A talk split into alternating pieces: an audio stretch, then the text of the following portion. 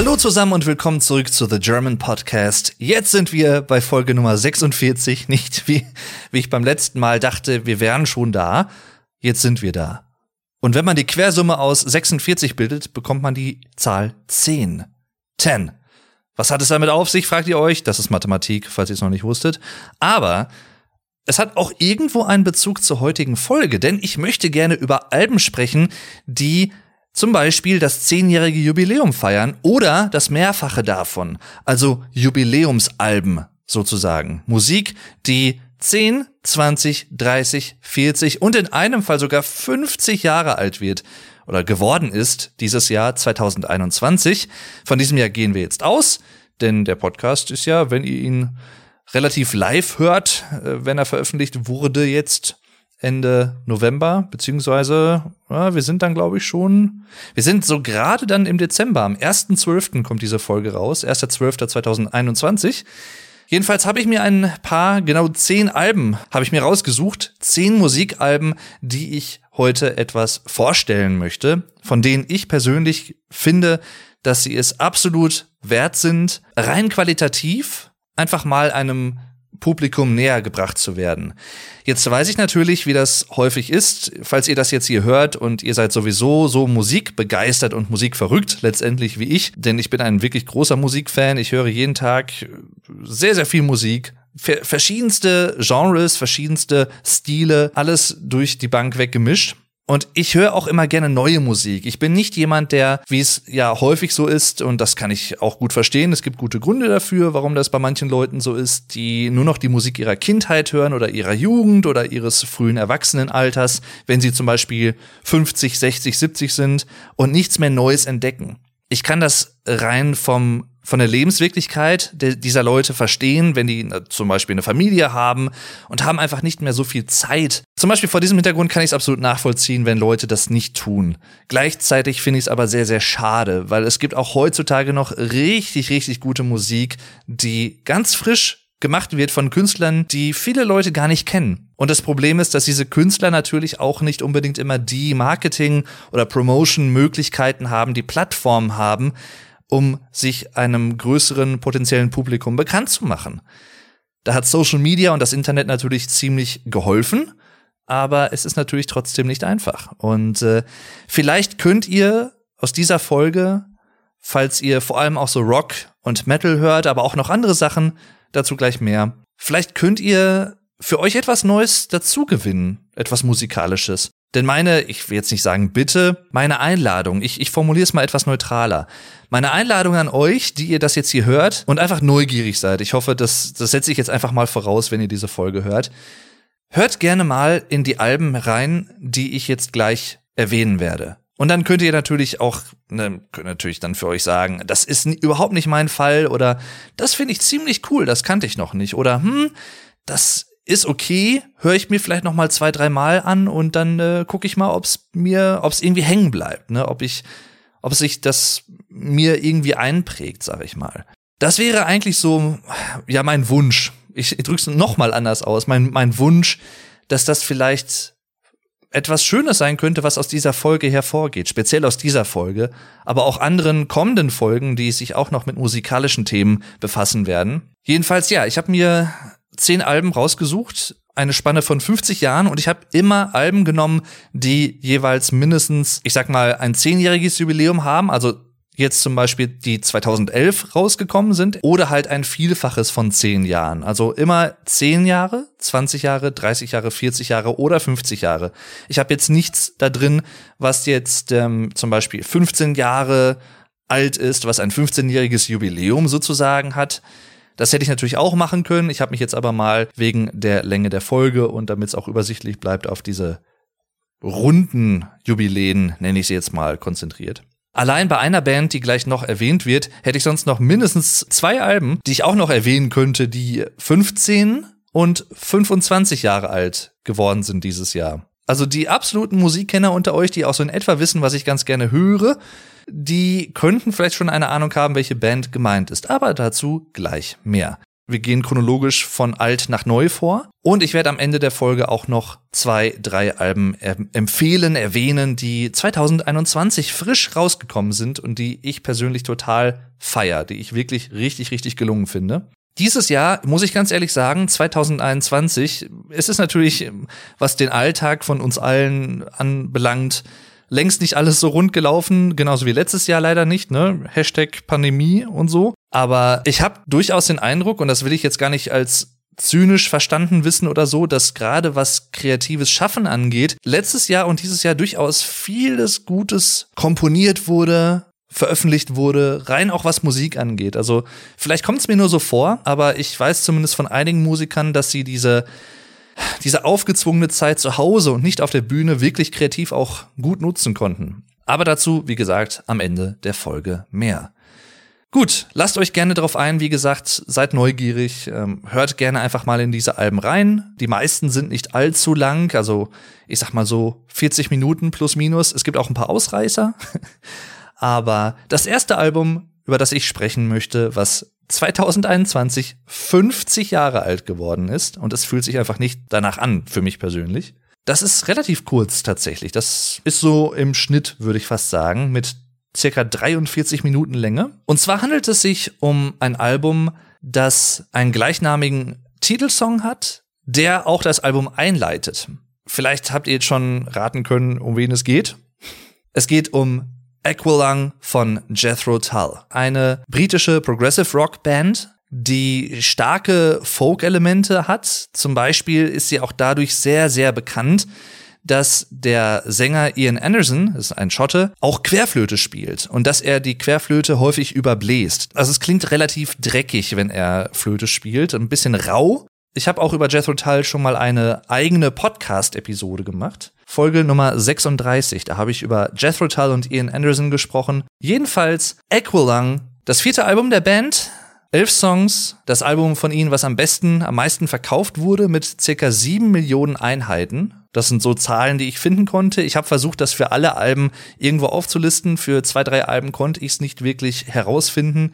Da habe ich teilweise auch Schätzwerte, aber dazu gleich noch mehr. Jedenfalls elf Songs, 42 Minuten, eigentlich eine Standardlänge auch für die damalige Zeit. Man muss ja bedenken, das war noch nicht das Zeitalter der CD, sondern das war noch das glorreiche Zeitalter, würden manche sagen, der Langspielplatte, der Schallplatte, die ihrerseits eine Begrenzung von soweit ich weiß, 40 bis, ja, vielleicht sogar 42, 43, 45 Minuten hatte, mehr aber auf jeden Fall nicht. Das ist auch der Grund, warum viele Alben aus den 70ern und auch frühen 80ern diese Länge haben.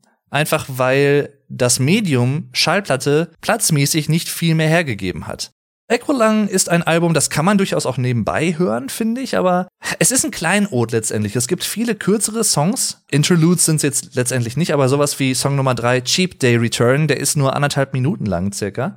Slipstream ist auch nur knapp über eine Minute lang. Wandering Aloud ist knapp zwei Minuten lang, etwas weniger. Aber das Album ist vor allem bekannt, ich würde sagen, durch drei Songs. Aqualung, Cross-Eyed Mary und Locomotive Breath.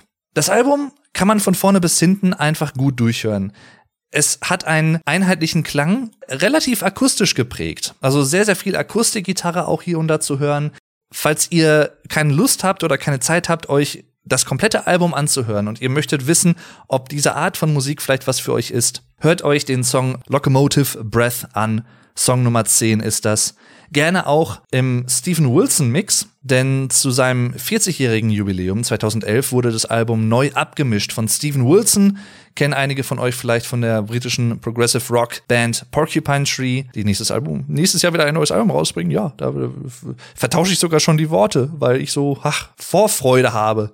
Ja, was mich sehr erstaunt eigentlich, äh, überrascht hat, ich habe hier neben mir auf einem Bildschirm Spotify auch ein bisschen offen, weil mich auch die Streamzahlen natürlich auch für ältere Alben vor allem auch sehr interessieren. Und mit Abstand ist Cross-Eyed Mary, Song Nummer zwei, der am meist gestreamteste Song auf Spotify von diesem Album mit über 15 Millionen 723.266 Streams.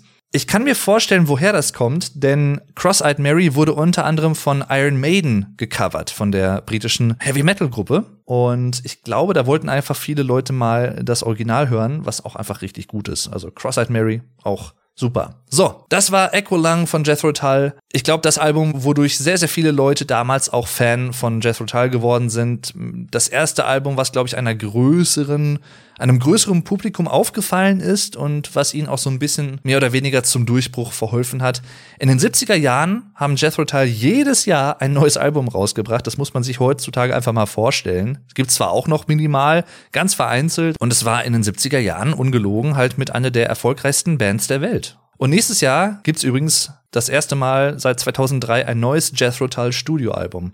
Ich bin sehr gespannt. The Zealot Gene heißt das. Es gibt auch schon eine Single, Shoshana Sleeping heißt die. Finde ich ganz gut. Haut mich jetzt nicht ganz vom Hocker, muss ich gestehen, aber kann man auf jeden Fall gut hören.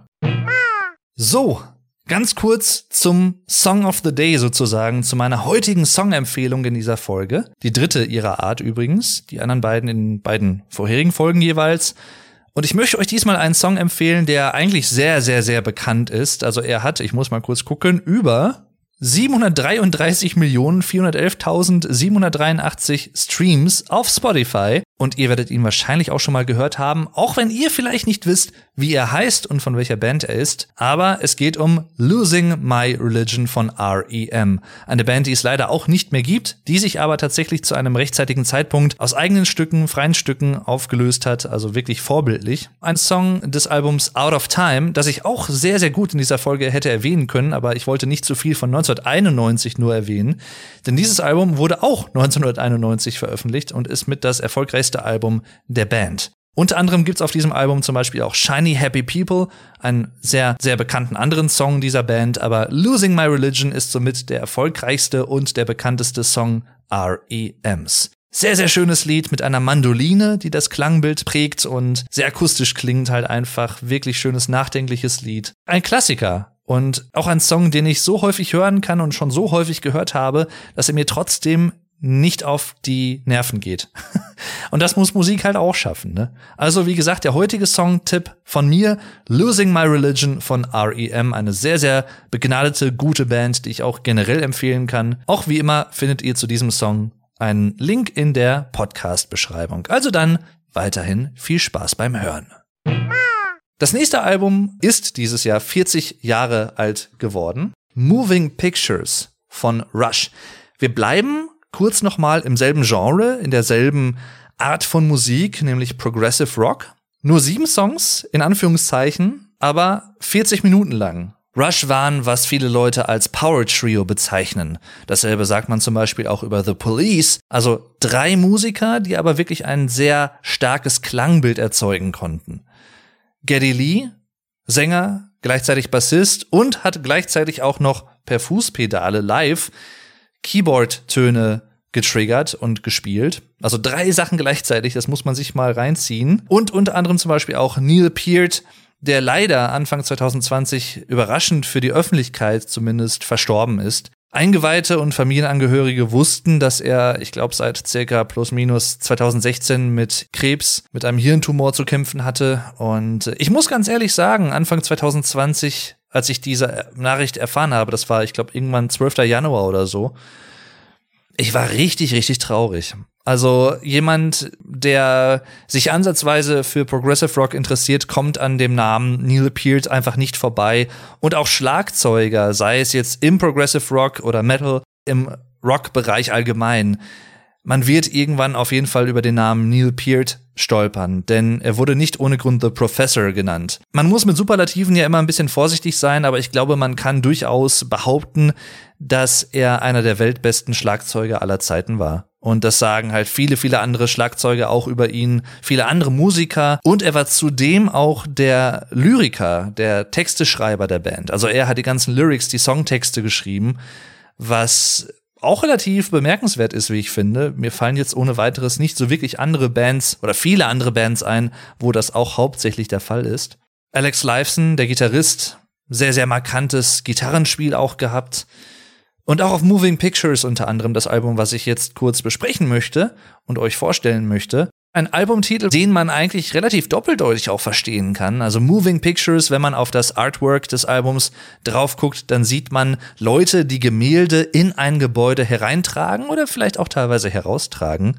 Also Pictures werden gemoved sozusagen, ne? also Bilder werden getragen. Aber Moving Pictures kann natürlich auch bedeuten, dass man ein Bild betrachtet und es einen berührt. Also bewegende Bilder sozusagen. Ne? Wenn ihr in einem Museum seid, in einer Galerie und seht ein Bild, was euch persönlich einfach irgendwie ja berührt, was was in euch irgendwelche Emotionen hervorruft oder Interpretationen, dann könnte man in dem Fall zum Beispiel auch von Moving Pictures sprechen. Es gibt auf diesem Album anders als bei Echo Lang kein Song, der Moving Pictures heißt, allerdings sehr sehr bekannte Songs, wenn nicht sogar mindestens ein Song, der mit einer der bekanntesten Progressive Rock Songs aller Zeiten ist, nämlich der Opener des Albums Tom Sawyer. Gleichzeitig würde ich auch sagen, dass Tom Sawyer mein Anspieltipp schlechthin ist, wenn es um Rush allgemein geht. Nicht nur für dieses Album, sondern Rush allgemein. Falls ihr noch nie etwas von Rush gehört habt, hört euch Tom Sawyer an. Und falls euch dieser Song gefällt, dann hört euch gerne auch Limelight zum Beispiel an. Das ist Song Nummer 4 auf Moving Pictures. Und eigentlich halt das komplette Album, weil das ist von vorne bis hinten einfach gut. Es gibt mit The Camera Eye, Song Nummer 5, auch einen Song, der fast elf Minuten lang ist. Es ist das achte Album der Band und auch das erfolgreichste mit über fünf Millionen verkauften Einheiten. Und ich persönlich finde, die ersten vier Songs sind mit die stärksten Momente des Albums. Also die anderen drei, die restlichen drei Songs, fünf bis sieben sozusagen, sind auch wirklich, wirklich gut. Aber Tom Sawyer, Red Barchetta, Song Nummer zwei, auch richtig, richtig gut. Dann das Instrumental YYZ oder YYZ, je nachdem, wie man es sagen möchte. Und Limelight. Gerade Limelight, finde ich, verbindet so ein bisschen das Verspielte, so eine Verspieltheit und eine rhythmische Komplexität teilweise mit wirklich markanten Riffs und schönen Melodien. Und dann auch zum Beispiel der Chorus, sehr markant. Er ist relativ langsam eigentlich, langsamer als die Strophen. Der Chorus im Kontrast dazu ist relativ langsam, was auch zum, zum Text im Prinzip passt, so die, die, die Reflexion über das Leben als jemand im Rampenlicht und ob das immer wirklich so, so schön ist, wie es sich Außenstehende vorstellen zum Beispiel. Denn gerade Neil Peart als Schlagzeuger von Rush hat damit wirklich seine Probleme gehabt. Also er war nie jemand, der das Rampenlicht gesucht hat und hat auch so ein bisschen diesen wachsenden Erfolg von Rush durch Alben wie 2112, Mitte, Ende der 70er Jahre. In diesem Song kann man eigentlich sagen, relativ eindrücklich verarbeitet sehr interessant und es spiegelt, glaube ich, so dieses doppelseitige Leben als Musiker oder das Leben als Person der Öffentlichkeit und speziell hier als Musiker stellt es ganz gut dar. Und aber trotzdem auch sehr poetisch. Also eigentlich alle Songtexte von Neil Peart sind sehr poetisch geschrieben. Also wirklich schön geschrieben. Auch wenn man die Musik nicht hört, die Texte alleine sind einfach schön, kann man wirklich auch gut lesen und regen, ja, mich zumindest, euch vielleicht auch, zum Denken an. Ihr hört schon, also Rush ist eine Band, die mir persönlich auch viel bedeutet. Und äh, das hat sich unter anderem auch darin wieder gespiegelt, dass Folge Nummer 32 von Rush handelt. Also falls ihr mehr über Rush erfahren möchtet, dann könnt ihr das gerne tun. 2012 übrigens, das letzte Album Clockwork Angels ist auch richtig, richtig gut. Das ist ein sehr, sehr starkes, finales letztes Album. 2015 hat die Band, glaube ich, aufgehört zu touren und mittlerweile gibt's die Band leider nicht mehr aus natürlich nachvollziehbaren Gründen, weil wie gesagt Neil Peart ist gestorben. Das hat einfach ein großes Loch in die Progressive Rock Szene gerissen und Rush waren über 50 Jahre auch einfach sehr sehr fleißig unterwegs, also sehr sehr viele Alben auch veröffentlicht und fast alle wirklich echt echt gut. Wie gesagt, das äh, war das Album, was dieses Jahr 40 Jahre alt geworden ist. Moving Pictures von Rush. Bei Rush ist es allerdings so, das muss ich auch noch zum Ende für dieses Album, für diesen Künstler kurz sagen in dieser Podcast-Episode. Rush ist eine Band ähnlich wie Biffy Clyro mit Simon Neal und Alter Bridge mit Miles Kennedy. Entweder man mag sie oder man, man kann gar nichts mit ihnen anfangen. Das kann unter anderem auch daran liegen, dass Geddy Lee eine sehr markante, relativ helle manche würden vielleicht auch sagen, teils schrille Stimme hat. Gerade in den Frühwerken der Band, in den ersten paar Alben, so ne, 70er, frühe 80er, später hat sich's ein bisschen gegeben. Ich finde Clockwork Angels zum Beispiel von 2012 kann man auch wirklich so gut hören. Da braucht man da in Anführungszeichen keine Angst haben, dass so eine schrille Stimme vielleicht gute Songs zerstören könnte, aus der Sicht von manchen Hörern vielleicht. Aber darauf muss man sich halt einlassen. Wenn man das mag, dann stehen euch viele, viele gute Songs von Rush, ja, stehen vor der Tür, um von euch entdeckt zu werden. Weil ganz ehrlich, musikalisch extrem großes Kino. Gleiches kann man eigentlich auch sagen über die nächsten beiden Alben, die dieses Jahr 30 Jahre alt geworden sind, also 1991 im Jahre des Herrn sozusagen veröffentlicht wurden. Warum sage ich das so komisch? Weil ich auch 1991 geboren wurde. Und ganz ehrlich, beide Alben, die ich jetzt gleich erwähnen werde, haben auch einige Gemeinsamkeiten, kann man mit Fug und Recht behaupten. Beide Alben haben jeweils zwölf Songs und ich rede von den Standardversionen der Alben. Also nichts mit Bonus-Tracks oder irgendwie Hidden Tracks oder sowas, sondern die, die Standardversionen, so wie die Alben großflächig und großräumig bekannt sind. Beide Alben haben mindestens 30 Millionen Einheiten verkauft, was sie mit zu den bestverkauftesten Alben überhaupt aller Zeiten macht. Ich fange mal mit einem Album an, das zweite Album dieser Band. Von nur drei Alben leider, muss man auch sagen. Was damit zu tun hatte, hauptsächlich, dass sich deren Sänger 1994 leider, ja, er hat den Freitod gewählt sozusagen durch Kopfschuss. Kurt Cobain und seine ehemalige Band Nirvana. Nevermind, 1991 erschienen, war das Durchbruchsalbum für Nirvana. Und nicht nur das, sondern es hat eine ganze Reihe von Musikern und von Genresympathisanten sozusagen hervorgebracht, weil es war nicht das erste Album des Grunge-Genres, aber es ist sicherlich mit das einflussreichste. Das Album, was den Stil Grunge Rock eigentlich mit am besten beschreibt und auch vielleicht nachhaltig geprägt hat. Und nicht nur das, auch teilweise in den Bereich der Mode hinein, also sowas wie Holzfällerhemden zum Beispiel, ne, was viele Leute auch mit Kurt Cobain und Grunge in Verbindung bringen. All das wurde da auch gerade von Kurt Cobain mit in äh, den Umlauf gebracht. Ungewollterweise, weil auch Nevermind jetzt nicht berechnend komponiert wurde, soweit ich das weiß. Also es war jetzt nicht so, dass die Band da saß nach ihrem ersten Album Bleach von 89 oh, Grunge ist jetzt irgendwie so das Ding und wir nehmen jetzt ein Album auf, was genau so klingt und in dieses Klangbild passt, in diese Vorstellung von Rock Anfang der 90er Jahre, sondern es war eher umgekehrt, dass dieses Album einfach so ein, ein Rock-Album ist, wenn man es mal ohne den Grunge-Begriff beschreiben müsste, ein Alternative Rock Album mit Punk-Einflüssen und mit Metal-Einflüssen hier und da sogar auch ein bisschen, würde ich sagen. Nicht so rotzig wie das letzte Album der Band In Utero von 1993, was eher nach Garagenrock klingt. Rotzig, aber trotzdem geschliffen. Das hat unter anderem mit Butch Vig, dem Produzenten des Albums, zu tun und auch mit Andy Wallace. Habt ihr vielleicht schon mal gehört, falls ihr euch ein bisschen mit Musik und Musikproduktion beschäftigt habt. Sehr, sehr bekannter Engineer, sagt man im Englischen, also ein, ein Toningenieur von Musikalben. Der hat viele, viele andere sehr, sehr bekannte Alben im Rock und Metal in über, ich glaube, 30, wenn nicht sogar 40 Jahren produziert. Unter anderem zum Beispiel auch Grace von Jeff Buckley, 1994 erschienen. Was für ein geiles Album. Leider das einzige Album von Jeff Buckley. Also was zu seinen Lebzeiten, was von ihm selber so produziert wurde und veröffentlicht wurde, weil er auch leider viel zu früh, ich meine Ende 1997, leider ertrunken ist super musikalisches Talent. Aber zurück zu Nevermind. Zwölf Songs, 42 Minuten lang. Smells Like Teen Spirit, der erste Song des Albums, der Opener, macht unmissverständlich eigentlich klar, was hier Phase ist, ne, worum es geht. Rotziger Rock, aber für mich persönlich hat mich auch immer die Simplizität, also die Einfachheit dieser Songs in den Bann gezogen und gleichzeitig diese schönen poppigen Melodien und Harmonien, die hier benutzt wurden und die mit rotzigen elektrischen Gitarren und aggressivem Schlagzeugspiel und einem knarzigen Bass kombiniert wurden. Also so ein bisschen The Beatles nur auf Steroide könnte man eigentlich sagen oder The Beatles in rockiger und rotziger. Das ist so ein bisschen Nevermind von Nirvana für mich persönlich. Come As You Are, unter anderem Lithium, um nochmal zwei, drei weitere zu nennen sehr, sehr erfolgreiche, sehr, sehr bekannte Songs. Aber Smells Like Teen Spirit ist natürlich der Song, der einem als erstes bei Nirvana einfällt.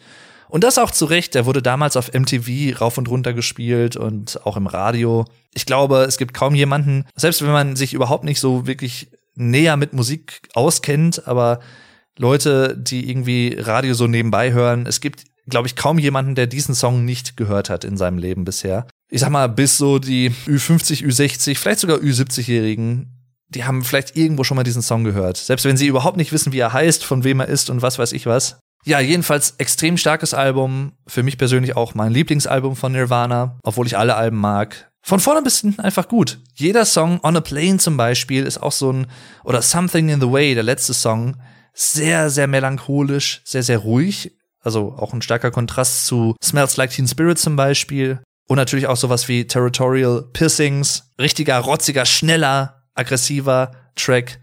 Oder Breed ist auch für mich so ein bisschen eines der Highlights des Albums. Es ist einfach so ein energetischer Song, so rotzig und macht einfach Spaß. Also das ist so ein guter Song, den man auch gut beim Autofahren hören kann. Man muss nur aufpassen, dass man dann nicht zu schnell fährt oder so. Ne? Da gibt's ja manche Songs, die das so ein bisschen erzeugen könnten. Das kann man im Vergleich vielleicht ein bisschen weniger von dem anderen Album behaupten, was dieses Jahr erschienen ist, 1991. Das war das fünfte Album der Band. Auch zwölf Songs, also das ist auch nochmal eine Parallelität zwischen beiden Alben. Statt 42 Minuten 62 Minuten lang.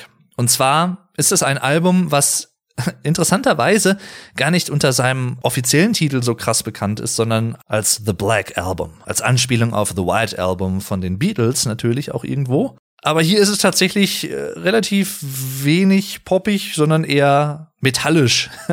es geht nämlich um Metallica von Metallica. Ja, ein selbstbetiteltes Album, das fünfte Album der Band, ein Stilbruch für die Band selbst. Also wenn man das mit den ersten vier Alben der Band vergleicht, aus den frühen 80ern bis Ende 80er, von Kill 'Em All bis Injustice for All, Speed Metal, Thrash Metal, und Metallica, das Album Metallica von 1991, wesentlich mehr Mittempo, wesentlich langsamere Songs, aber trotzdem knallharte Riffs, zum Beispiel in Set by True, aber auch natürlich im vielleicht mit bekanntesten Song Enter Sandman, dem Opener des Albums. Es ist unter anderem auch durch die Halbballade Nothing Else Matters bekannt, was wahrscheinlich allgemein der bekannteste Metallica-Song ist. Ich kann ihn ehrlich gesagt nicht mehr so ganz hören, obwohl das Solo einfach wirklich gottgleich ist, finde ich. Es ist mit eins der besten Gitarren-Soli, die ich überhaupt jemals gehört habe im Metal. Knackig kurz, aber einfach auf den Punkt, wie ich finde. Und natürlich auch sehr, sehr schön verträumt.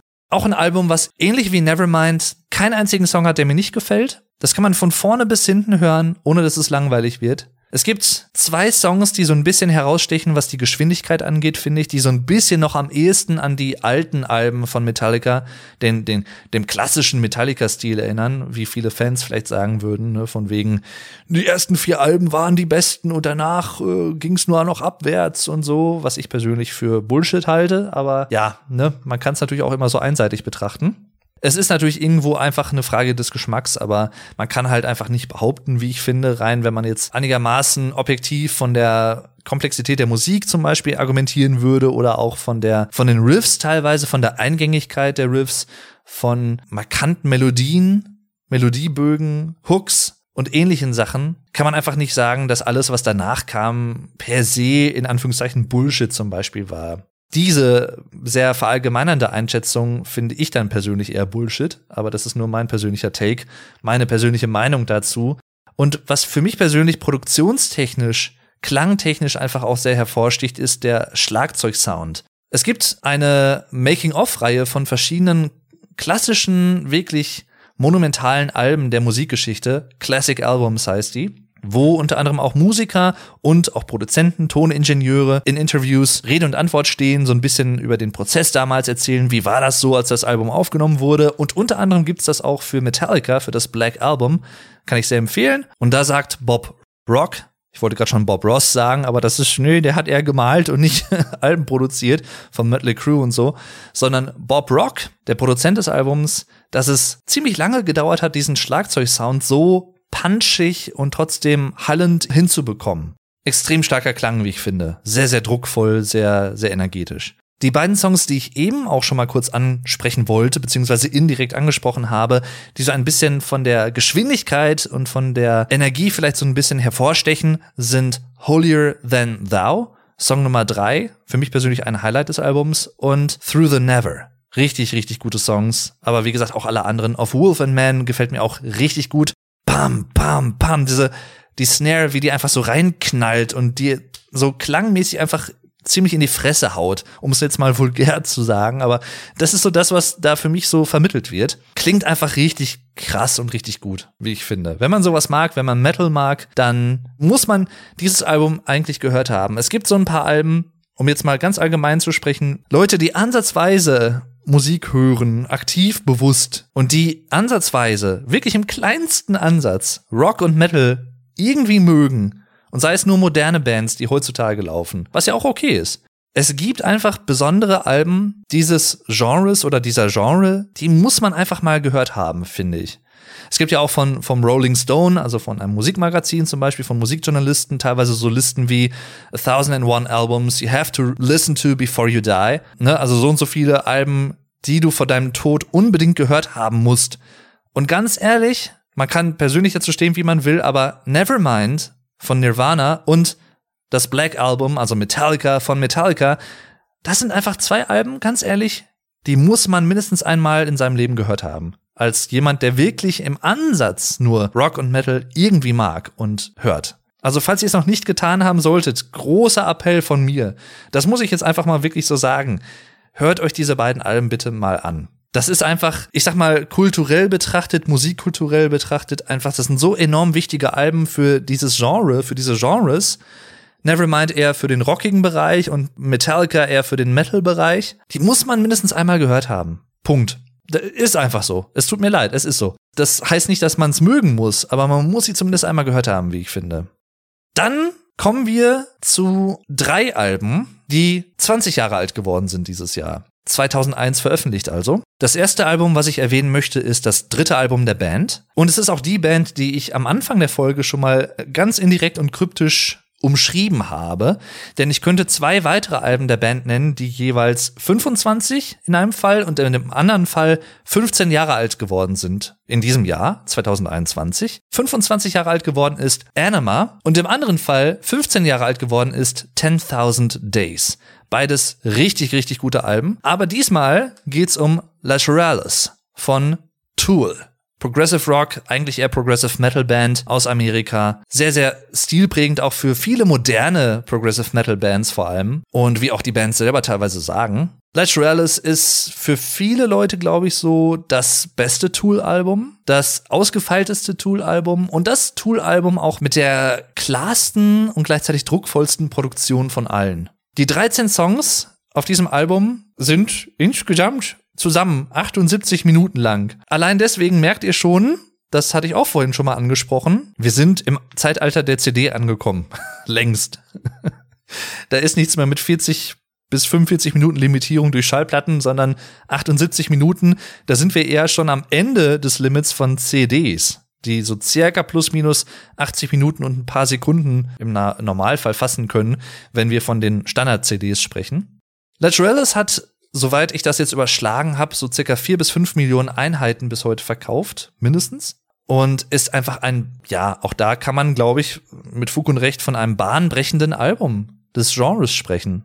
So viele Songs, die einfach vielleicht im ersten Moment schwer zu greifen sind, das muss ich schon sagen. Es ist, glaube ich, von allen Alben dieser Episode das Album, was man, wo man am schwersten reinkommt. Gleichzeitig aber vielleicht auch dadurch die größte Herausforderung für euch. Falls ihr euch wirklich dem stellen möchtet und ich ermuntere euch, ermutige euch dazu, das zu tun, hört rein. Gebt auch dieser Musik eine Chance. Denn wenn es euch dann so geht wie mir ansatzweise, und deswegen bin ich da so Feuer und Flamme und erwähne das jetzt auch wieder so, dann habt ihr Zugang in eine musikalische Welt gefunden, die euch sehr, sehr viele schöne Momente bereiten kann. Gerade auch an, das richte ich auch gerade an Leute, die mit Rock und Metal per se irgendwas anfangen können, aber eher so die, die Standardsachen hören, die ja auch gut sind, ne? Green Day, Linkin Park oder was weiß ich was alles. Ist ja auch okay, höre ich ja auch gerne. Aber vor allem auch an Leute, die vielleicht mehr möchten. Also ein bisschen noch verspielter, ausgefallener, besonderer als nur, in Anführungszeichen,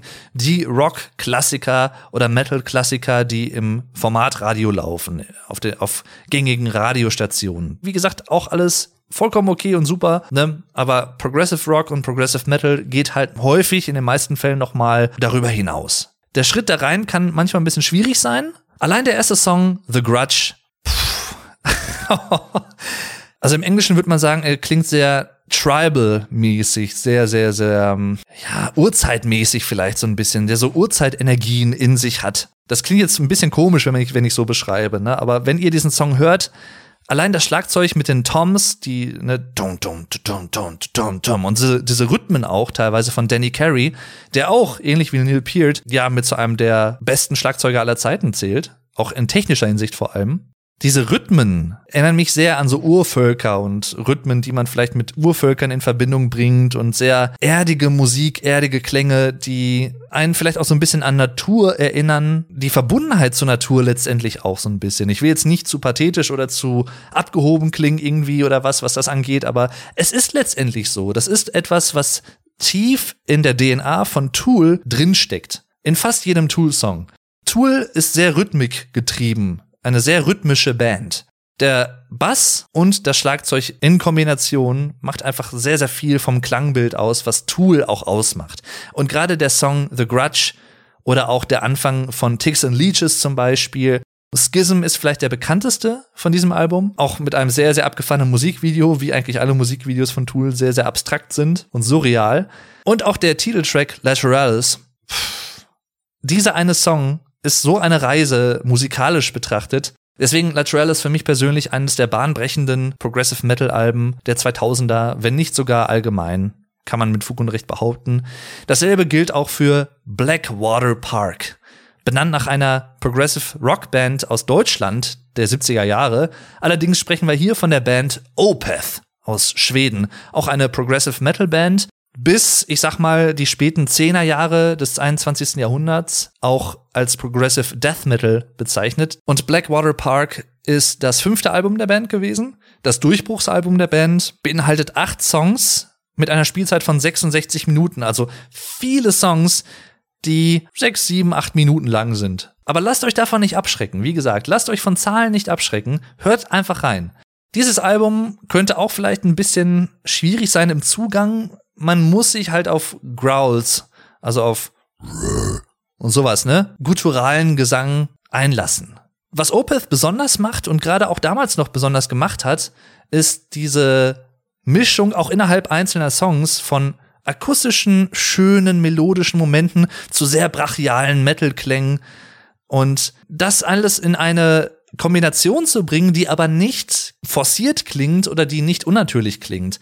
Weil die Songs haben einen gewissen Flow, wie so ein Fluss, der so entlang fließt und so ein, vielleicht ein paar Seitenarme hat und so, ne? Und hier mal so ein Seitenarm, der eher so akustisch klingt und der andere Seitenarm ist eher so ein bisschen rauer und Metal-mäßig, ne? Mit Growls teilweise auch. Aber es gibt auch sehr, sehr viel Clean-Gesang. Seit dem 2011er Album Heritage von Opeth nur noch Clean Gesang, ab da keine Growls mehr. Das heißt, wenn ihr gar nichts mit Growls anfangen könnt, hört euch alles ab Heritage an. Da werdet ihr sicherlich einiges finden. Das ist auch eher an 70er Prog Rock und 80er Prog Rock angelehnt, mit teilweise auch ein paar Metal-Einflüssen in den neueren Alben jetzt. Jedenfalls Blackwater Park, das erste Album auch, was von Steven Wilson produziert wurde. Ihr könnt euch vielleicht an den Namen erinnern, den habe ich vorhin schon mal erwähnt, denn der gute Herr hat auch unter anderem einige Alben für Jethro Tull neu abgemischt und klanglich einfach feiner nochmal abgemischt, als es damals der Fall war, weil rein technisch war Anfang der 70er oder auch durch die 70er hinweg vieles noch nicht so wirklich möglich und das alles so klar klingen konnte. Manches klang vielleicht so ein bisschen dumpf auch durch alte Tonbänder und ne, einfach alte Technik. Aber ja, er hat Opeth produziert. Er ist auch auf diesem Album teilweise zu hören mit Background-Gesang, Clean Vocals, also ne, klarer Gesang. Extrem starkes Album, sehr gute, druckvolle Produktion. Die Gitarren klingen richtig rotzig, finde ich. Viele Leute, viele Fans von Opeth, auch viele Progressive Metal Fans, auch ähnlich wie Lateralis würden sagen, Blackwater Park ist ein Meilenstein des Genres und für viele Opeth-Fans auch das beste Opeth-Album. Für mich persönlich, ich finde Ghost Reveries von 2005 ist somit das äh, beste Opeth-Album, aber Blackwater Park kommt knapp dahinter für mich. Also The Leper Affinity zum Beispiel, der erste Song allein schon, fängt so sehr mysteriös an mit dissonanten Klavierakkorden, die so langsam, also ganz, ganz leise anfangen, da wird's immer lauter und irgendwann, wumm, dann landet man so im Song. Und so, solche Einfälle oder auch sehr, sehr schönes Lied Harvest, Song Nummer drei. Auch da zum Beispiel für Fans, die keine Growls mögen, sehr empfohlen, denn dieser Song hat keine Growls. Es ist ein folkiger Progressive Rock Song, kann man eigentlich sagen. So ein bisschen auch in Anlehnung an Jethro Tull vielleicht vom, vom Stil her. Wunderschöne Melodien und Harmonien da drin. Wirklich. Also allein der Chorus. Zum Dahinschmelzen, wie ich finde. So ein richtig schöner Song, den man im Herbst und Winter hören kann, finde ich. The Drapery Falls ist vielleicht mit meinem Lieblingslied des Albums zusammen mit, also auch hier die ersten vier Songs, würde ich sagen, ähnlich wie bei Moving Pictures von Rush, mit die stärksten Songs des Albums. Aber auch der Titelsong Blackwater Park, sehr, sehr krass. Da gibt's einen Break drin. Das muss ich einfach spoilern, weil das ist, klingt so krass einfach, finde ich. Das haut so richtig in die Fresse. Es gibt einen Riff, was relativ lange spielt und so eine sehr sogartige Atmosphäre erzeugt. Und irgendwann, so ganz unverhofft, ähnlich wie beim Anfang von The Leper Affinity kommt so ein Fade-In-Effekt, also das so so ein Sogeffekt musikalisch, um es mal ganz allgemein zu beschreiben, wo man einfach hört so ein, das Becken vom Schlagzeug, von Drums und ein immer lauter werdendes, verzerrtes Gitarrenriff, so und das klingt so brachial und so krass. Wenn ich zum Beispiel persönlich den stärksten Breakdown eines Songs, den ich kenne, würde ich, glaube ich, tatsächlich sagen, der in Blackwater Park von Opeth. Weil das klingt so geil, ne? Vorher so schön und verträumt und ruhig und auf einmal wumm, wird man so in dieses Härtere hineingezogen. Das ist so gut gemacht. Ach Mensch, ja. Aber wie gesagt, auch da gebt dem Album, ähnlich wie Lateralis vor allem, durchaus zwei bis drei Hördurchgänge Zeit, wenn, wenn ihr das komplette Album hören wollt. Respekt an euch, falls ihr das macht, weil wie gesagt, das ist Musik, da bin ich mir auch durchaus bewusst. Da braucht man teilweise wirklich Zeit, um da reinzukommen. Ganz, ganz anderes musikalisches Feld jetzt hier. Ähm, aber ich muss es erwähnen, es war das Durchbruchsalbum der Band letztendlich. Und es ist auch eine Band, die für meine Begriffe zu Unrecht, größtenteils zumindest, geflaggt wird oder von vielen auch veräppelt wird in Memes und so. Silver Side Up von Nickelback. Ja, Jetzt werden einige von euch, die die Hipster im Meme-Kosmos wieder sagen, oh, Nickelback, ne, da machen wir jetzt wieder einen Witz drüber, weil es ist ja einfach cool, über Nickelback Witze zu machen. Und genau das dieses, ich mache einen Witz über diese Band, weil irgendjemand mal damit angefangen hat. Ich mache da jetzt einfach mal stumpf mit, weil es ist ja cool und angesagt. ah, das ist so ermüdend für mich einfach. Es tut mir leid. Ich bin nicht der größte Nickelback-Fan, überhaupt nicht. Es gibt einige Songs, die ich auch gar nicht mag von Nickelback oder die mir einfach auch selbst zu stumpf sind, weil es dann einfach nur noch um Drugs und Alkohol und was weiß ich was alles geht. Ne? Und ist jetzt nicht so originell, irgendwie 10.000 Songs zum gleichen Thema zu machen. Aber das, das Ding ist einfach, ich glaube, Nickelback sind teilweise so ein bisschen verpönt als Balladenband für, für Hausfrauen, um es jetzt mal ganz böse zu behaupten. Ne? Teilweise könnte man sagen, die Band ist ein bisschen selbst schuld dran, weil sie auch teilweise eher die ruhigen Songs als Singles veröffentlicht. Andererseits muss man auch sagen, die Leute, die halt dann so auf die Band eindreschen und so, so ein bisschen sagen, ha, Nickelback ist billige Musik, nicht gut und so. Hört euch doch einfach mal ein Album der Band an und nicht nur die Singles. Weil wenn man das tut, bei Silver Side Up zum Beispiel, oder auch bei All the Right Reasons, da gibt's viele Songs drauf, die wirklich durchdacht gemacht sind und einfach gute Melodien haben sehr poppig halt natürlich auch teilweise, aber auch teilweise wirklich rockig und einige Metal-Anleihen. Also Side of a Bullet zum Beispiel ist ein mit der härteste Nickelback-Song, wie ich finde. Und echt geil. Und auch teilweise ab All the Right Reasons vermehrt auch Double Bass, sehr, sehr metal-lastige Art, Schlagzeug zu spielen, ursprünglich aus dem Jazz kommend tatsächlich, aber halt auch vor allem im Metal sehr verbreitet. Aber Silver Side Up ist noch eher so ein bisschen Grunge, Post-Grunge, Grunge-Rock, Alternative Rock, leichte Blues- und Country-Anleihen, hat ein ganz homogenes Klangbild, was ähnlich ich sag's mal so, ich glaube, dass dieses homogene Klangbild, also dass, dass Songs sehr, sehr ähnlich klingen auf einem Album zueinander im Vergleich, das ist häufig die, das mit das einzigste starke Argument, was gegen wirklich gute Alben spricht was sie vielleicht so ein bisschen herunterzieht in der Bewertung oder der Einschätzung von Musikhörern und auch Musikkritikern. Man könnte zum Beispiel sagen, das ist bei Nevermind von Nirvana so oder auch bei beim Black Album von Metallica, aber auch bei Silver Side Up von Nickelback so. Alle Songs klingen relativ ähnlich zueinander. Das ist so ein bisschen der ACDC-Effekt letztendlich. Ja, da sagen auch viele Leute, die haben halt ein Album 20 Mal aufgenommen und das war's. Aber wenn es halt gute Songs sind, für mich persönlich können die halt auch relativ ähnlich klingen, rein von der Qualität her und von der Art und Weise. Solange die Melodien irgendwie dann noch unterschiedlich genug sind und, und halt trotzdem interessant irgendwie klingen und mitreißend, energetisch, ja, irgendwie was haben. So, so, wo man sagt, boah, das, da wippt man mit mit dem Kopf oder so oder ne, irgendwie, es gibt einem was. Es vermittelt einem gute Laune zum Beispiel. Dann ist das doch okay. Das ist jetzt per se für mich kein Ausschlusskriterium für die Qualität von Musik oder ob Musik irgendwie gut sein kann, auch wenn sie relativ ähnlich klingt. Silver Side Up hat zum Beispiel How You Remind Me Song Nummer zwei. Der Durchbruchssong der Band letztendlich.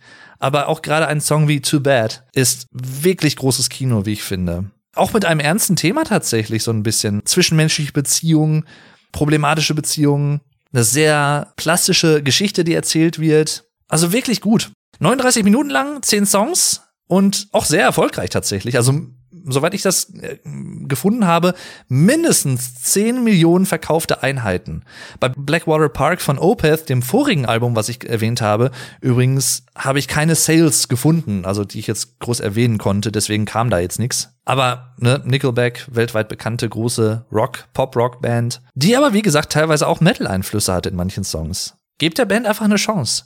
Auch da natürlich, wenn man mit Chad Krogers Gesang nicht klarkommt, dann ist klar, dann wird's nichts. Aber lasst euch bitte nicht, das mal als Appell jetzt auch in anderer Form vielleicht, lasst euch nicht so sehr von Massenmeinungen mitnehmen, was solche Sachen angeht. Macht euch euer eigenes Bild. Ihr könnt ja der Meinung dann auch folgen, wenn ihr euch das eigene Bild gemacht habt. Jedenfalls gebt dem Album einfach mal eine Chance. Und vielleicht, ja, beeinflusst das dann doch auch noch mal so ein bisschen das, das Bild, was ihr von einer Band habt. Und ihr geht halt einfach ein bisschen unvoreingenommener an sowas ran.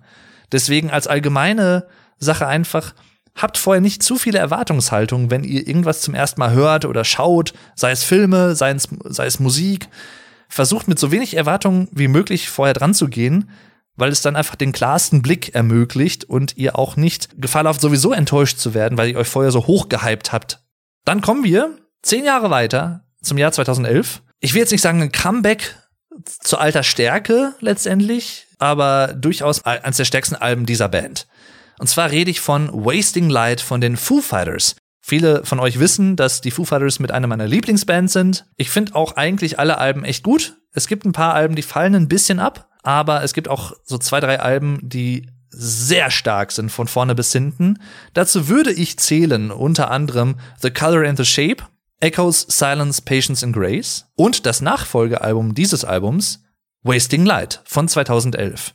Das siebte Album der Band, elf Songs, 47 Minuten und circa ja, mindestens drei bis vier Millionen verkaufte Einheiten. Das Besondere an diesem Album ist, was sehr ungewöhnlich für ein Album dieser Zeit eigentlich ist, kann man sagen, bis heute. Es wurde analog aufgenommen, also nicht digital mit Pro Tools und ähnlichen Sachen, die Musiker um Dave Grohl und Butch Vig, könnt ihr euch vielleicht an den Namen auch erinnern, den habe ich vorhin schon mal erwähnt, denn das war der Produzent von Nevermind, von Nirvana. Der hat auch Wasting Light produziert und mit der Band aufgenommen in Dave Grohls Haus und in der Garage von Dave Grohl vor allem. Das heißt so ein richtiges Garagenalbum, self-made irgendwo, ne? Und das hört man dem Album auch an. Das hat einen sehr warmen, organischen Klang, sehr analogen Klang halt einfach.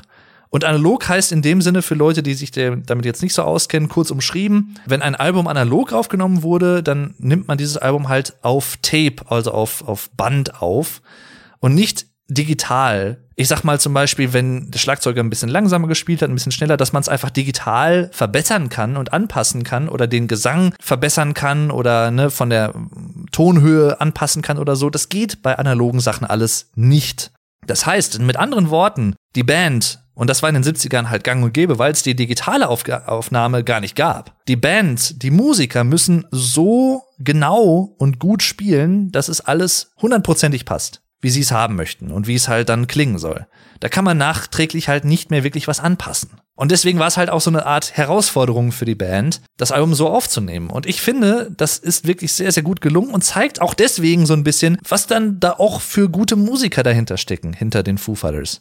Ja, also Dave Grohl als Schlagzeuger begonnen in Nirvana, dann umgesattelt zu einem Gitarristen und Sänger bei den Foo Fighters Mitte der 90er, erst als Soloprojekt gestartet und dann später halt als Band. Allein der erste Song des Albums, Bridge Burning, dieses Intro also wenn euch dieses Intro nicht, wie soll ich sagen, vitalisiert, weil es so, auch da muss ich wieder vulgär sein, weil es einfach so in die Fresse haut direkt nach den ersten paar Takten. Das Schlagzeugspiel von Taylor Hawkins an dieser Stelle klingt einfach richtig kräftig und expressiv. Wirklich, wirklich gut gemacht. Ein Song, der gut nach vorne geht, geiles Riff auch, gute Melodien, Rope als Single, auch so ein bisschen, ja, vertrackt sogar. Also leicht progressiv könnte man sogar sagen. White Limo, ein Song, der an die frühen Foo Fighters Sachen erinnert. These Days mit einer der besten Foo Fighters Songs überhaupt, wie ich finde. I Should Have Known, der vorletzte Song mit Chris Novoselic, dem ehemaligen Bassisten von Nirvana. Sehr knarziges Bassspiel, sehr markant, auch wirklich schön. Und natürlich auch der letzte Song Walk, einer der besten Foo Fighters Songs überhaupt, wie ich finde. Und ein sehr, wie soll ich sagen, auch lebensbejahender, motivierender Song. Der vermittelt so eine Botschaft von, ne, auch wenn du hinfällst, steh wieder auf, mach weiter. Es gibt gute Gründe weiterzumachen. Diesen Song könntet ihr übrigens gehört haben, ohne es zu wissen, falls ihr euch nicht mit den Foo Fighters und Dave Grohl und wie er klingt und so auskennt, denn er war im Abspann von Thor zu hören, vom ersten Thor-Film. Und auch in einer Szene, wo sie in einer Bar sind, glaube ich sogar. Da war er auch im Hintergrund zu hören. Jedenfalls Wasting Light, auch von vorne bis hinten, da ist kein Song dabei, der, der schwach ist oder so. Von vorne bis hinten einfach ein richtig gutes Album. Richtig solide, richtig gut wirklich, wenn ich das mit anderen Rock-Alben vergleiche der letzten Jahre, die ich so kenne, und ich höre wirklich viel Musik, ich würde sagen, Wasting Light ist ein moderner Rock-Klassiker, den man auch mal gehört haben sollte. Dann, vorletztes Album, was ich noch erwähnen möchte, A Dramatic Turn of Events von Dream Theater. Das elfte Album der Band, ist auch schon krass, das zu erwähnen, aber elftes Album, neun Songs, 77 Minuten Spielzeit, Sales habe ich jetzt nicht rausgefunden. A Dramatic Turn of Events, der Titel, ja, spiegelt so ein bisschen die, die Situation der Band zur damaligen Zeit wieder. Der langjährige Schlagzeuger und mit Mastermind der Band, Mike Portnoy, ist aus der Band ausgestiegen und mit Mike Mangini hatte man einen neuen Schlagzeuger gefunden. Die Schlagzeugtracks waren vorher aber, glaube ich, schon von der Band komponiert. Das heißt, er konnte sich noch nicht so einbringen. Ich finde aber, das tut dem Album ganz gut, weil es nicht overplayed ist. Also das ist nicht zu übertrieben, zu verspielt. Denn von allen Bands, die ich jetzt hier erwähnt habe, ist Dream Theater schon mit Abstand, würde ich sagen, die Band, die am technischsten und am komplexesten musikalisch klingt. Sehr, sehr schnelle Gitarrenläufe, teilweise viel Shredding, sogenanntes, aber trotzdem auch viele sehr melodiöse Momente.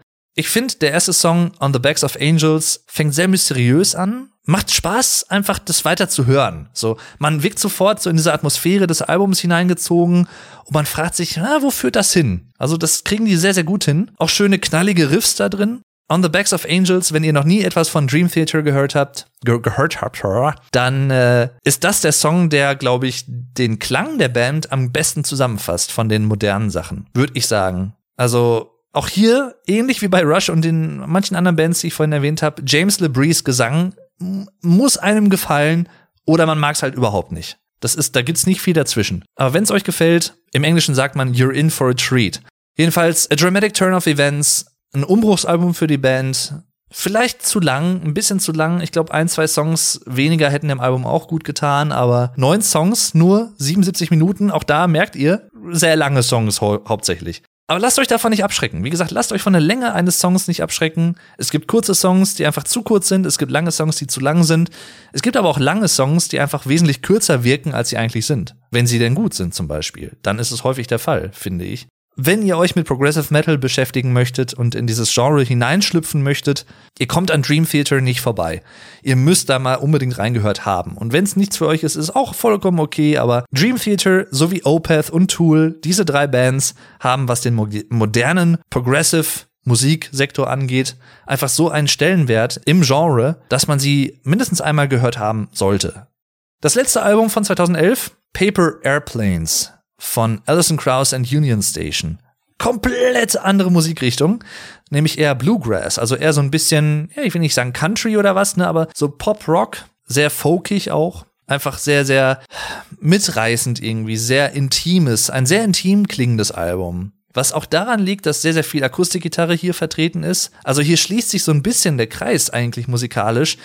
Es ist das Album der Liste, was vielleicht Echo Lang von Jethro Tull, dem ersten Album, was ich erwähnt habe, am ähnlichsten ist. Es ist ein bisschen fragil klingend, was auch damit zu tun hat, dass Alison Krauss nicht nur Violine spielt, aber so eine klare, manche sagen auch engelsgleiche Stimme hat. Und da, damit übertreibe ich nicht. Es ist halt, es klingt so ein bisschen cheesy, wenn man das so sagt. Ne? So, äh, Stimme wie ein Engel und so. Wenn ihr an Enya zum Beispiel denkt oder an Lorena McKennett, die ich auch sehr schätze, kanadische Folksängerin und Folkmusikerin. Es gibt einfach Sängerinnen und Sänger, die eine so klare Stimme haben, die einfach so ausdrucksstark ist und so schön, so crisp, würde man im Englischen sagen, dass es einfach so wohltuend für die Ohren ist und so beruhigend auch ist. Und Alison Krauss hat so eine Stimme, definitiv. Hört euch ihre Stimme mal an. Am besten bei Alison Krauss in Union Station. zum Beispiel, aber auch auf einem anderen Album, was dieses Jahr erst rausgekommen ist, dazu gleich noch mehr. Aber Paper Airplanes äh, war das erste Album mit der Band Union Station zusammen seit 2004 und auch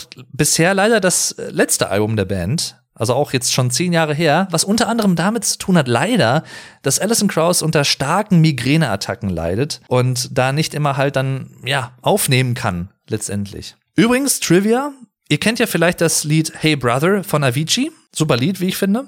Der, der Sänger davon ist Teil der Band Union Station und zwar heißt er Dan Teminski. Der hat so auch eine klar klingende, männliche, druckvolle, dunkle Stimme, die einfach, pff, was da sehr besonders ist, finde ich jetzt rein gesanglich betrachtet, er hat kaum Vibrato in seiner Stimme, also sowas wie, ah, so dann, ne, dass es so ein bisschen so wellenmäßig klingt. Das hat er halt fast gar nicht, passt aber auch sehr gut. Es gibt zum Beispiel, ich glaube, Song Nummer zwei ist es, Dust Bowl Children. Ist nicht ein Song, der von der Band geschrieben wurde, aber so eindrücklich vom Gesang her und so ausdrucksstark einfach. Das klingt gut und die beiden ergänzen sich auch wirklich gut. Alison Krauss und Dan Timinski ergänzen sich stimmlich perfekt. Und das ist so ein schönes Album, was ich auch sehr empfehlen kann tatsächlich, wenn ihr zu Hause seid, es ist dunkel geworden abends, ihr habt vielleicht ein paar Kerzen angemacht, so eine romantische Stimmung letztendlich oder so eine weihnachtliche, winterliche Stimmung oder Spätherbst oder Herbst und sowas, ne?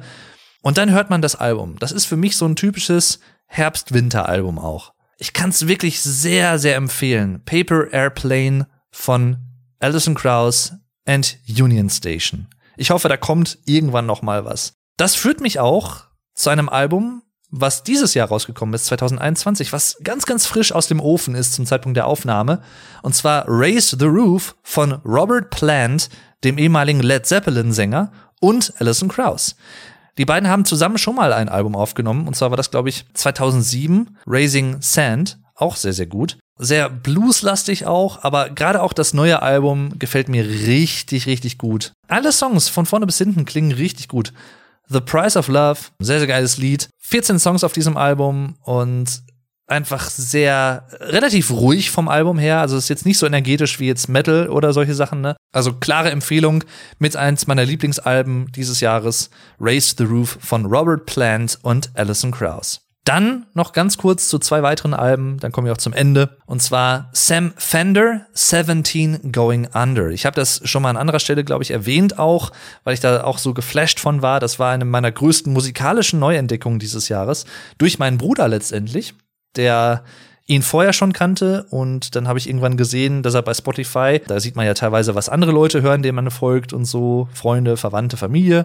Und da hat er Sam Fender immer und immer wieder gehört und ich dachte mir, ha, hör ich mal rein. Und das ist so ein talentierter junger Mann, sage ich jetzt selber mal, Jahrgang 94, der so Alternative Indie Rock macht. Singer, Songwriter auch so ein bisschen. Auch ein bisschen Akustikgitarre hier und da. Sehr markante Stimme und einfach wunderschöne Melodien und Harmonien. Also allein auch die Single 17 Going Under, das ist mein Anspieltipp für euch unter anderem von diesem Album, was genauso heißt. Sein zweites Album übrigens erst, ist noch relativ neu in der Szene super. Wirklich, wirklich gut. Ich glaube, da können wir in, uns in den nächsten Jahren auch noch auf einiges weiteres freuen und ich bin da sehr, sehr gespannt. Ich bin auf jeden Fall Fan und äh, schätze seine Musik sehr. Zu guter Letzt auch noch ein Album, was auch ja vor ein paar Tagen erst veröffentlicht wurde tatsächlich, und zwar von Ross Jennings. Den kennt ihr wahrscheinlich namentlich jetzt nicht unbedingt. Es sei denn, ihr seid Fan von modernem Progressive Metal und kennt euch da ziemlich gut aus und ihr seid Fan der Band Haken also H-A-K-E-N. Moderne Progressive Metal Band mit einer meiner Lieblings-Progressive Metal Bands der letzten Jahre. Aber das hier, sein erstes Soloalbum, A Shadow of My Future Self. Ich liebe diesen Titel. Da zeigt er nochmal eine andere Seite. Das ist eher so eine Art Pop-Rock, Alternative Rock, Album, Singer-Songwriter-Album. So ein bisschen Porcupine Tree hier und da drin, ein bisschen Coldplay ist drin, aber auch halt so seine eigenen Sachen. Since That Day, sehr, sehr schönes Lied. Aber es ist vor allem auch der erste Song Better Times, der mich sofort in seinen Bann gezogen hat. Sehr schöne Akkorde einfach. Gerade hier sind es die Harmonien, die mich sehr, sehr in den Bann ziehen und auch seine Gesangsharmonien. Das macht er nämlich sehr, sehr häufig und sehr gerne. So polyphonen Gesang. Ähnlich wie Stephen Wilson übrigens, her. Und äh, ja, das, das ist einfach super. Auch eins meiner Lieblingsalben dieses Jahres. Ross Jennings, A Shadow of My Future Self. Ja, ich hoffe, euch hat diese Folge gefallen. Ihr findet alle Alben die ich erwähnt habe, nochmal aufgelistet auch namentlich in der Podcast-Folgenbeschreibung und auch verlinkt, damit ihr euch da mal reinhören könnt. Ansonsten, wenn ihr kein Spotify habt, hört es natürlich gerne auch mal auf anderen Plattformen. Gibt sicherlich auch überall sonst. Letzter Appell, wie gesagt, deswegen auch nochmal, gebt neuer Musik, neuen Bands, neuen Künstlern eine Chance. Ich finde es sehr schade, wenn Leute immer nur noch dieselben Sachen hören ab irgendeinem gewissen Punkt in ihrem Leben. Was sie machen können natürlich, aber sie verpassen halt so viel gute Musik auch einfach und strecken ihre Fühler nicht so wirklich aus nach wirklich, wirklich sehr, sehr guten Sachen, die es auch einfach qualitativ, finde ich, verdient haben, entdeckt zu werden. Ihr merkt in dieser Folge, hier spricht einfach der Musikliebhaber, aber ich muss es so deutlich sagen, weil ich finde es halt teilweise einfach schade. Weil Leute tatsächlich nur, gerade in der heutigen Zeit mit Spotify und anderen Streaming-Anbietern, Deezer und so, Tidal, man ist letztendlich, und sei es nur YouTube, irgendein Video, was da hochgeladen wurde mit einem Song, man ist nur ein, zwei Klicks von sehr guter Musik entfernt, die man heute noch nicht kennt, aber morgen vielleicht für sich entdecken kann. Und mit diesem Gedanken hinterlasse ich euch jetzt äh, viele schöne Alben, in die ihr reinhören könnt. Macht's gerne mal. Sagt mir gerne auch mal, wie ihr es findet. Und falls ihr auch Fragen habt oder weitere Empfehlungen von mir vielleicht mal haben möchtet, falls euch davon irgendwas gut gefallen hat von irgendwelchen Bands, welche weiteren Alben dieser Bands und Künstler noch gut sind, aus meiner Sicht und so, die man unbedingt hören sollte, fragt mich gerne. Sprecht mich immer gerne auf Musik an. Auf Social Media. Ihr findet alle Links in jeder Podcast-Beschreibung und auch natürlich unter thegermanpodcast at web.de. Das ist meine E-Mail-Adresse. Auch da könnt ihr mir gerne Feedback schreiben, wenn ihr möchtet. Ja. Und übrigens, das kann ich auch mal sagen, ihr könnt mich auf patreon.com slash thegermanpodcast unterstützen. You can support me on patreon.com slash thegermanpodcast. Das habe ich jetzt auch noch mal auf Englisch gesagt, weil, wie gesagt, es hören ja auch viele Leute aus anderen Ländern diesen Podcast. Er ist ja so multinational auch gedacht. Es kann übrigens sein, das kann ich auch schon mal sagen, dass eventuell auch künftig mal vereinzelt Folgen komplett auf Englisch kommen, die dann aber trotzdem mit der deutschen Sprache und Kultur zu tun haben. Unter anderem zum Beispiel vielleicht mit ein paar Gästen, die aus Amerika kommen und wir unterhalten uns dann vielleicht über Aspekte der deutschen Sprache und Kultur. Und äh, dann bietet sich natürlich die englische Sprache an. Das wird dann nicht zur Regel werden. Es bleibt hauptsächlich ein deutscher Podcast. Aber es kann sein, dass auch mal englische Folgen irgendwann hier und da zwischendurch vielleicht mal kommen werden. Nur, dass ihr schon mal davon gehört habt und Bescheid wisst. Ja, danke fürs Zuhören bis hierhin. Macht's gut und tschüss. Euer Dave.